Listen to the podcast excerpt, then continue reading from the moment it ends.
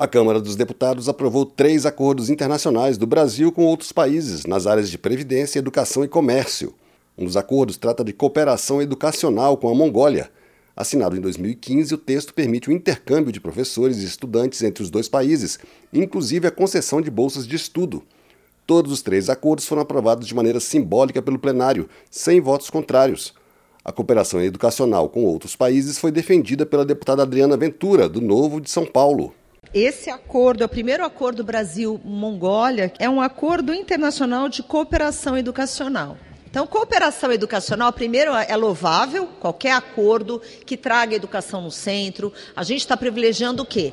Trocas de experiências educacionais, trocas de técnicas pedagógicas, troca de material didático, troca de boas práticas. Então, todo acordo educacional é louvável.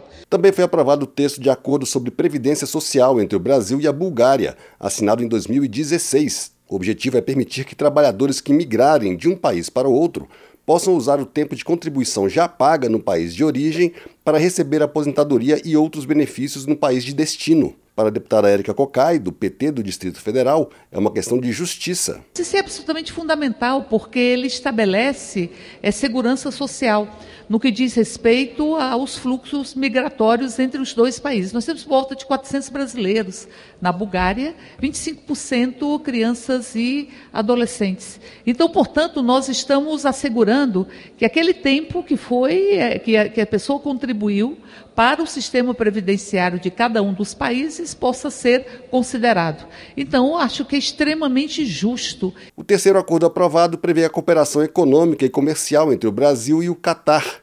O acordo foi assinado em 2010 e define medidas para facilitar as exportações e importações de produtos industriais e agrícolas, bem como ações conjuntas em áreas como indústria e energia. Os três acordos foram enviados para análise do Senado. Eles passam a valer depois de aprovados pelas duas casas do Congresso. Da Rádio Câmara de Brasília, Antônio Vital.